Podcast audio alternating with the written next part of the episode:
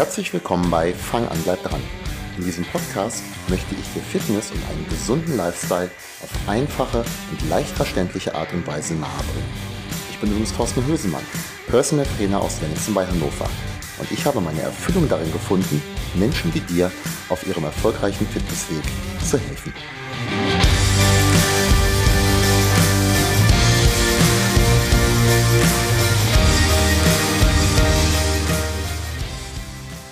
Ja, herzlich willkommen zurück zum Podcast. Ich freue mich sehr, dass du wieder eingeschaltet hast, begrüße dich zur ersten Folge im Jahr 2023 und hoffe, dass ich dir unter anderem mit diesem Podcast und dem Blog helfen kann, deine Fitnessziele zu erreichen. Apropos Fitnessziele erreichen. Zum heutigen Thema bin ich mal wieder ganz spontan gekommen. Und zwar durch einen Termin vergangene Woche mit einer Coaching-Klientin. Ich muss dazu sagen, ich nehme das Ganze vor Weihnachten auf. Also glaube jetzt nicht, dass wir uns hier an Heiligabend treffen und über Ernährung sprechen.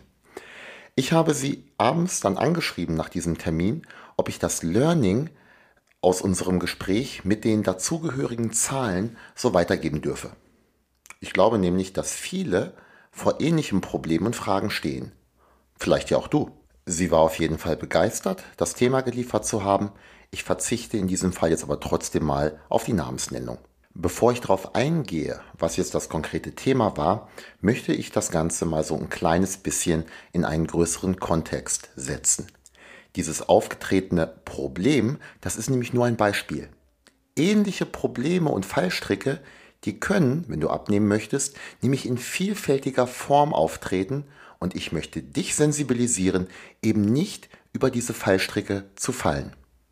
Viele Menschen kommen irgendwann dann mal zu der Erkenntnis, dass das bestehende Übergewicht nur angegangen werden kann, wenn man was mit der Ernährung macht.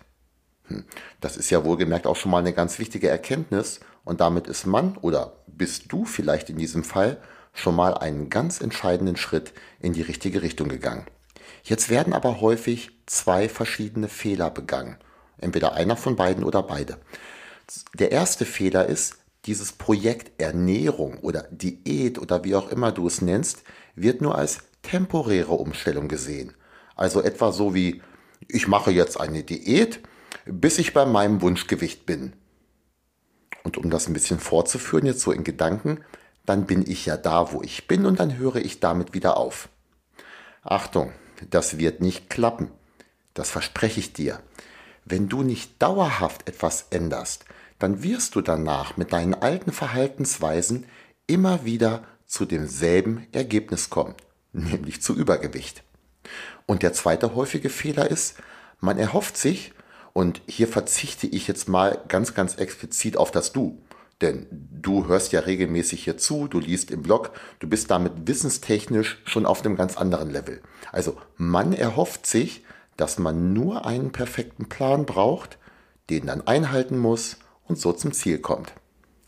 Achtung, Leider wird auch das nicht klappen.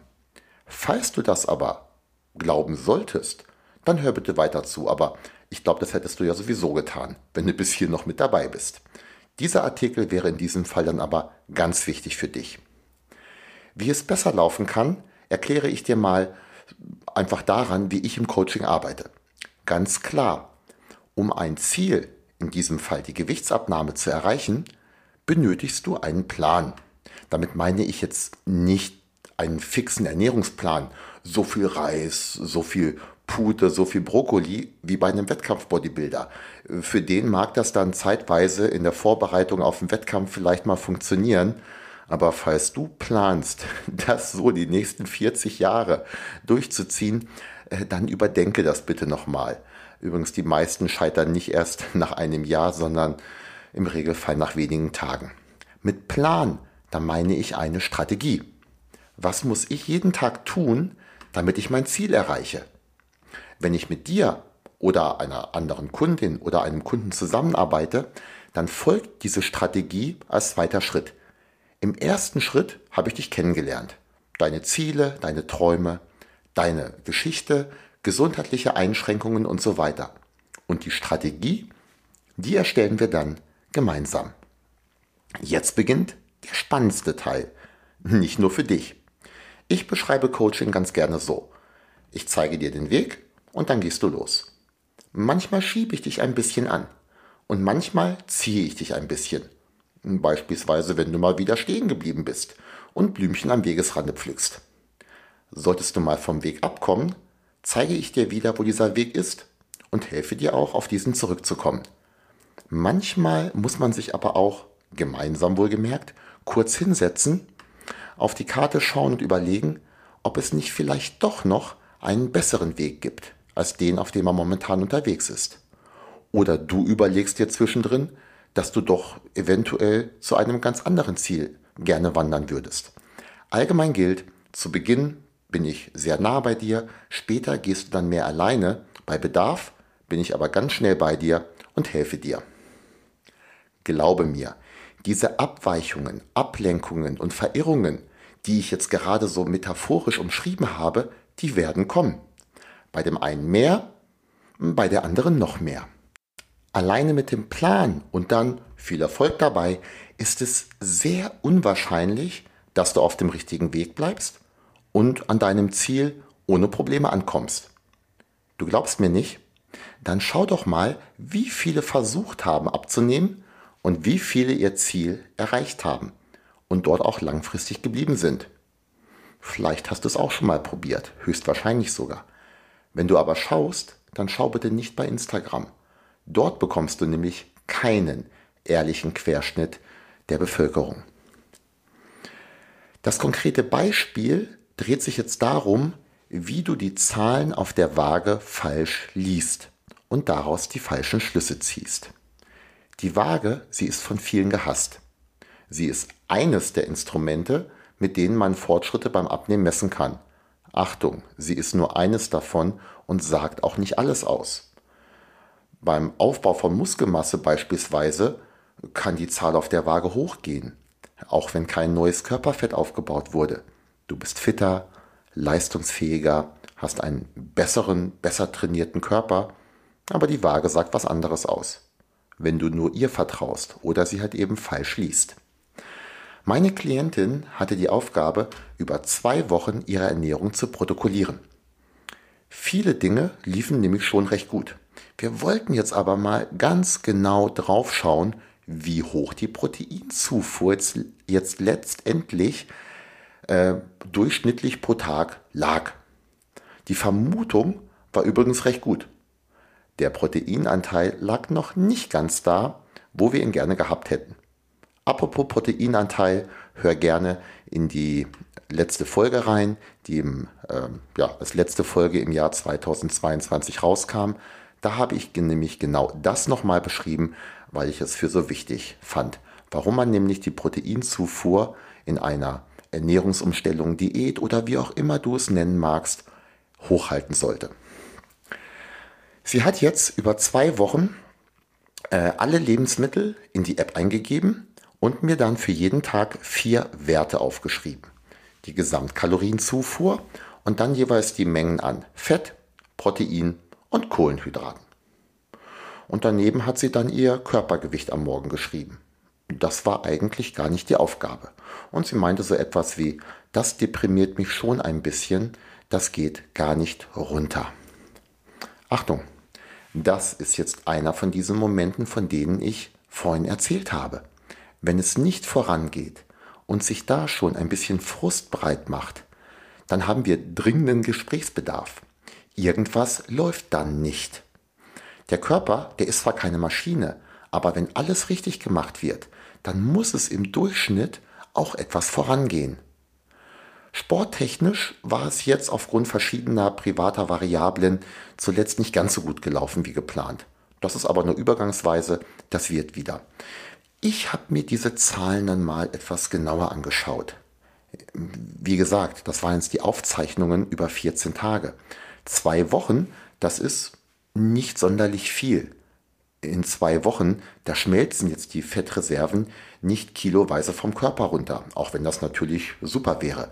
Wer in einem Monat jetzt ein Viertel oder ein halbes Kilo, ich spreche von einem Monat, reinen Körperfettes abwirft, du kannst schon ganz zufrieden sein damit. Stell dir mal beim Fleischer so 500 Gramm reines Fett vor. Und das verlierst du in einem Monat und im nächsten vielleicht wieder. No, gar nicht so schlecht. Na klar, fünf Kilo im Monat wären schon cooler. Aber wie realistisch ist das denn? Und meine Klientin aus diesem Beispiel, die hat nicht erst gerade begonnen, auf ihre Ernährung zu achten. Da gibt es dann dieses typische, ich verliere ganz zu Beginn sehr viel Wasser, was ja bei vielen auftritt, halt eben nicht. Nachdem du jetzt verstanden hast, dass keine riesigen Gewichtsverluste in nur zwei Wochen zu erwarten sind, lass uns mal gemeinsam einen Blick auf die Zahlen werfen. Ich muss zugeben, wenn ich die jetzt hier vorbete, ich mache es trotzdem mal, gucken wir mal. 72,8, 72,2, 71,8, 71,6, 72,0, 72,0, 71,6, 72,0, 71,6, 71,6, 71,4, 71,2, 72,0, 71,6. Sollte jemand noch jemanden brauchen, der die Lottozahlen vorträgt, ich glaube, ich eigne mich dafür ganz grandios. So, meine Klientin, die meinte ja, es ginge nicht voran. Und wenn du jetzt da ein bisschen zugehört und dabei nicht eingeschlafen bist, ähm, das Ganze, das hat sich jetzt die ganze Zeit so etwa um 72 Kilo gedreht. Mal ein bisschen hoch und mal ein bisschen runter. Ja gut, da gebe ich mich jetzt aber nicht mit zufrieden. Und man sagt ja, dass jeder Mensch irgendwas besonders gut kann. Ich habe zum Beispiel die Gabe, besonders viel essen zu können. Ich habe aber glücklicherweise noch eine zweite Fähigkeit äh, mitbekommen, die mir vielleicht im Leben meistens ein bisschen besser weiterhilft, nämlich ein recht gutes Zahlenverständnis. Äh, ich war in der Schule immer der kleine Streber, der in der Grundschule beim Kopfrechnen der schnellste war und lege auch beim Einkaufen gerne mal den Betrag Cent genau hin. Bevor die Summe genannt wird, wohlgemerkt. Falls es dich jetzt irgendwie tröstet, du in Mathematik nicht so gut bist. Ich bin dafür in anderen Dingen besonders schlecht. Gut, ich schaue mir also diese Zahlen an und überschlage im Kopf. Und was mir sofort auffällt, da ist doch eine Entwicklung zu sehen. Wenn wir jetzt einmal genau ausrechnen, in der ersten Woche war das Durchschnittsgewicht 72,0 Kilo, in der zweiten Woche 71,62. Und noch deutlicher wird es, wenn man mal auf die ersten fünf und die letzten fünf Tage schaut. Da ist der Unterschied sogar mehr als ein halbes Kilo. Denk jetzt nochmal daran, was ich vorher erklärt hatte das sind jetzt 14 Tage. Und die Ausgangslage, die war jetzt ja auch nicht so, dass wir mit gigantischen Wasserverlusten hätten rechnen können. Und solltest du jetzt an dieser Stelle mit gigantischen Fettverlusten gerechnet haben, dann hör dir bitte zur Strafe alle Podcast-Folgen nochmal an. Dann hast du irgendwas zwischendrin nicht mitbekommen. Hier ist also eine ganz klare Entwicklung zu sehen. Das sind Fortschritte. Und meine Kundin hatte diese auf dem ersten Blick nicht gesehen. Als ich sie dann darauf hinwies und ihr das vorrechnete, dann schwand schnell die Enttäuschung und sie hatte nämlich viele Dinge richtig gemacht und auch Fortschritte und keine schlechten Fortschritte. Und die Geheimwaffe, nämlich mehr Sport und Bewegung, wenn die Umstände es dann in zwei oder drei Wochen wieder mehr erlauben, die hatten wir ja immer noch. Die schlechte Stimmung bezüglich des Gewichts, die war bei meiner Kundin verflogen und die Motivation weiterzumachen war wieder da. Später am Tag erwähnte dann übrigens eine andere Kundin und die beiden kennen sich äh, zufällig, äh, ohne dass ich übrigens erwähnt hätte, dass ich vorher bei der erwähnten Klientin war. Oh, die XY, die nimmt ja voll ab. Die finde ich jetzt voll doof. Sie hat gelacht, das war als Witz gemeint. Ähm, und sie sagte auch, das kann man bei ihr schon richtig sehen. Während eine andere Person an dir bereits gute Fortschritte erkennt, bist du vielleicht äh, kurz davor hinzuschmeißen, weil du ganz einfach die Zahlen auf der Waage missinterpretierst. Übrigens, fünf Tage später bekam ich dann morgens überglücklich, also ich war auch glücklich, aber vor allen Dingen natürlich meine Klientin, ein Foto der Waage zugeschickt. Diese hatte zum ersten Mal 70,6 angezeigt und sie sagte, das fühlt sich so gut an. Wir haben noch kurz geklärt, habe ich gesagt, okay, das geht jetzt auch wieder ein bisschen hoch, aber die Entwicklung ist halt definitiv klar. Wissensvermittlung und Planerstellung, das nimmt ab einem gewissen Zeitpunkt der Zusammenarbeit einen immer kleineren Teil der Coachingstunden ein. Und genau deshalb ist eben ein Plan alleine zu haben meistens nicht ausreichend, um das Ziel zu erreichen. Ich hoffe, dass die ein oder der andere Zuhörerin oder Zuhörer aus dieser Folge einen Mehrwert ziehen konnte. Vielleicht stehst du ja vor ähnlichem Problem wie meine Klientin in diesem Beispiel. Na, war diese Folge interessant für dich? Ich hoffe sehr.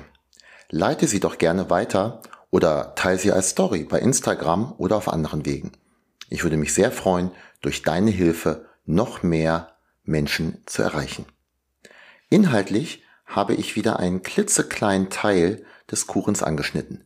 Möchtest du den gesamten Kuchen präsentiert bekommen, dann ist das im Rahmen meines Coaching-Programmes möglich. Gerne können wir im Rahmen eines Telefonats mal gemeinsam schauen, ob und wenn ja, wie ich dir helfen kann.